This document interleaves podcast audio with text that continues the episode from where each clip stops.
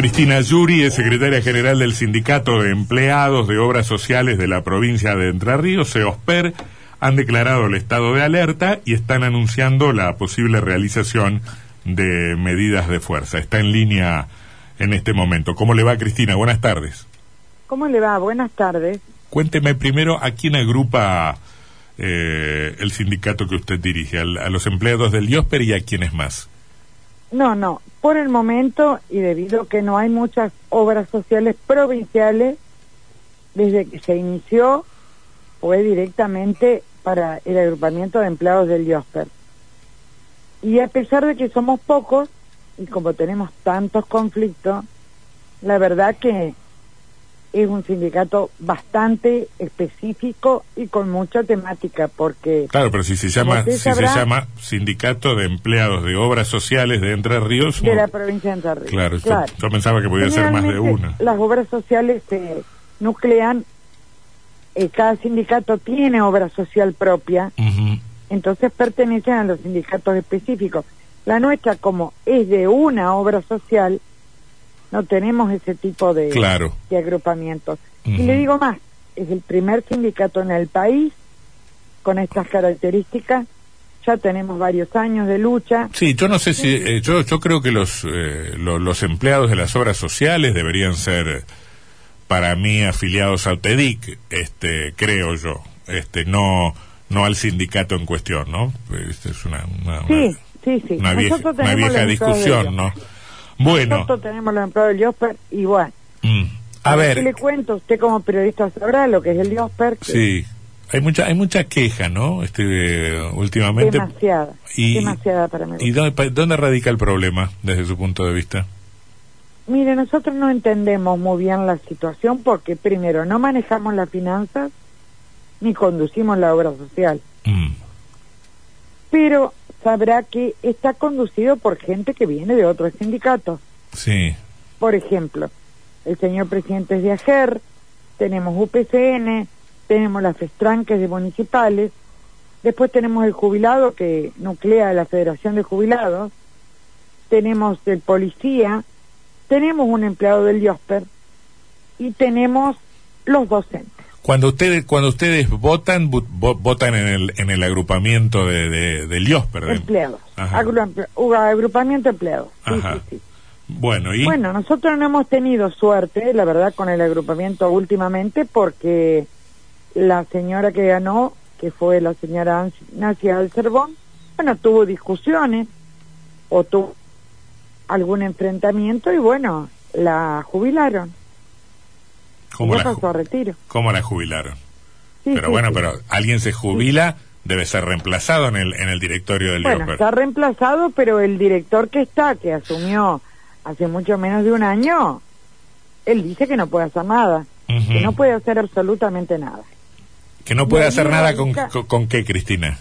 Con todos los problemas que tenemos, internos y externos. Ajá. Porque usted sabrá que acá hay tres partes que tienen conflicto. Son los prestadores, los afiliados y los empleados. Yo te, le puedo hablar de los empleados, pero también como empleados somos afiliados. Sí. O sea que sufrimos el mismo problema que tiene Doña Rosa en su casa que tiene Josper. Sí. Eh, es una administración muy cerrada, muy cerrada, y vemos que no funciona. Bueno, pero ustedes. última a, gestión. A ver, ustedes no le pueden pedir rendición de cuentas a todos los integrantes del directorio, pero particularmente al que los representa como empleados del IOSPER.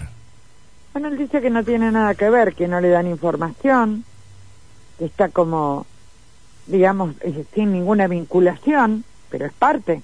Obvio que es parte. Obvio que es parte. ¿Qué es lo que quieren saber usted, Cristina? ¿Cómo? ¿Qué es lo que quieren saber ustedes? Y que no les da... Sí. Le vuelvo a repetir, nuestra función son los empleados.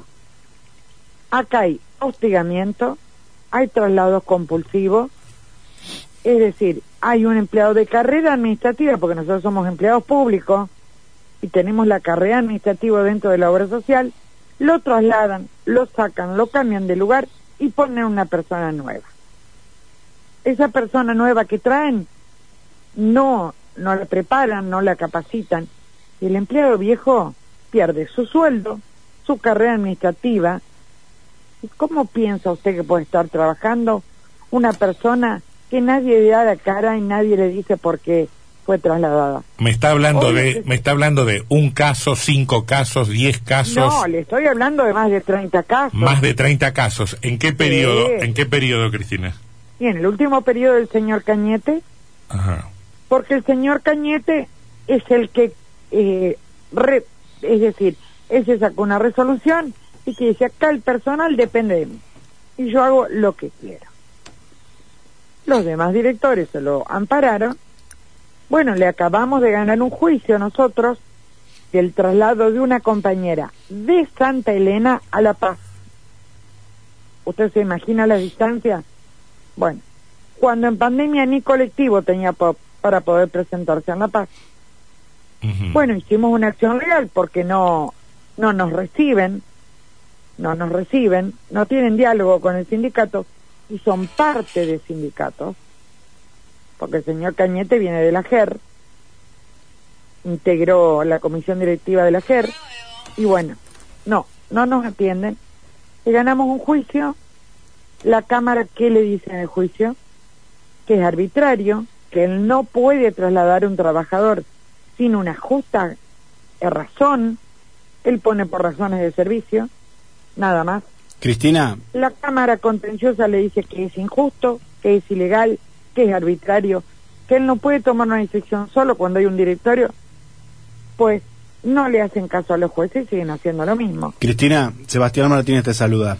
¿En, qué prestaciones crees que hay más eh, problemas con el IOSPER hoy en día. Aquí hemos dado cuenta de los problemas en discapacidad con los odontólogos de Paraná, eh, prácticamente no sí, no tenemos odontólogos, no tenemos neurólogos y el problema fundamental son los medicamentos.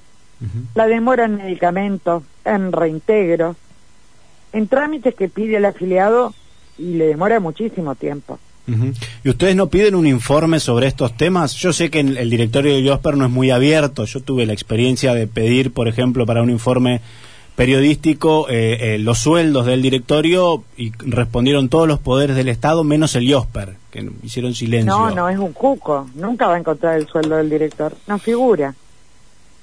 No figura, pero nosotros internamente sí lo sabemos. ¿Y cuánto es?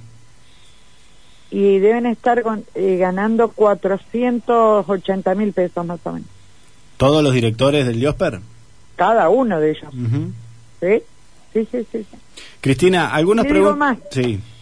Hay un aumento que dieron al, hace poco al trabajador, porque como es un ente autárquico, que nos pagan en términos, sí, en eso se cuidan, que hay a veces, eh, nosotros tenemos un adicional especial por trabajar en una función específica y ese, ese adicional a veces es modificado. ¿Cómo se modificó ahora? En una tabla de la categoría 1, que es la mayor de la administración pública, a la 10, que es la menor, del 1 al 4%. Ellos el 20% del mismo código en su sueldo. Cristina, acá nos consultan algunos oyentes en relación a una administradora mendocina que es quien maneja la obra social y sobre los adscriptos en presidencia. ¿Tienen información de esto ustedes? Sí, sí, sí. Ustedes sabrán que públicamente detectó un periodista que estaba contratada la mujer de Cañete como secretaria. Nunca le vimos la cara. Sí, la doctora Mendocina viene a veces contratada por el señor Cañete no es de la planta de Diógenes. Son ah. contratos, porque parece que acá es como un gobernador que viene, gobierna y trae para su gestión, cuando en vez de aprovechar la planta de personal, que es muy valiosa, y traen asesores mágicos. Y yo le pregunto, ¿usted ve que el Dios funciona?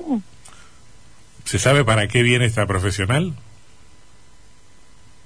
La verdad que no tenemos la menor idea. Mm lo asesoran a él, nadie más.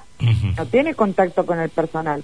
O tiene contacto con uno o dos que son las personas que él tiene como una gerente prestacional, que es una médica también. y que únicamente manejan la situación ahí arriba. Bueno, le, le, pregunto, ¿ustedes van a tomar alguna medida, alguna medida de fuerza? ¿Se han declarado en estado de? Nosotros estamos en estado de alerta y seguramente para el día viernes convocamos a una movilización a la puerta de la obra social. Este viernes. Sí, seguramente este viernes. No tengo bien confirmado porque tengo este temas pendientes, pero seguro que va a ser este viernes. Cualquier cosa yo les, aviso Muy antes. Muy bien. Pero bueno, con las presiones que hay dentro de la obra social, no pretendemos, no, no esperamos mucho movimiento, pero esto es la voz de los trabajadores. ¿eh? Cristina Yuri, secretaria general del Sindicato de Empleados de Obras Sociales de la provincia de Entre Ríos. Gracias, Cristina, muy amable. Bueno, gracias a ustedes. Hasta luego.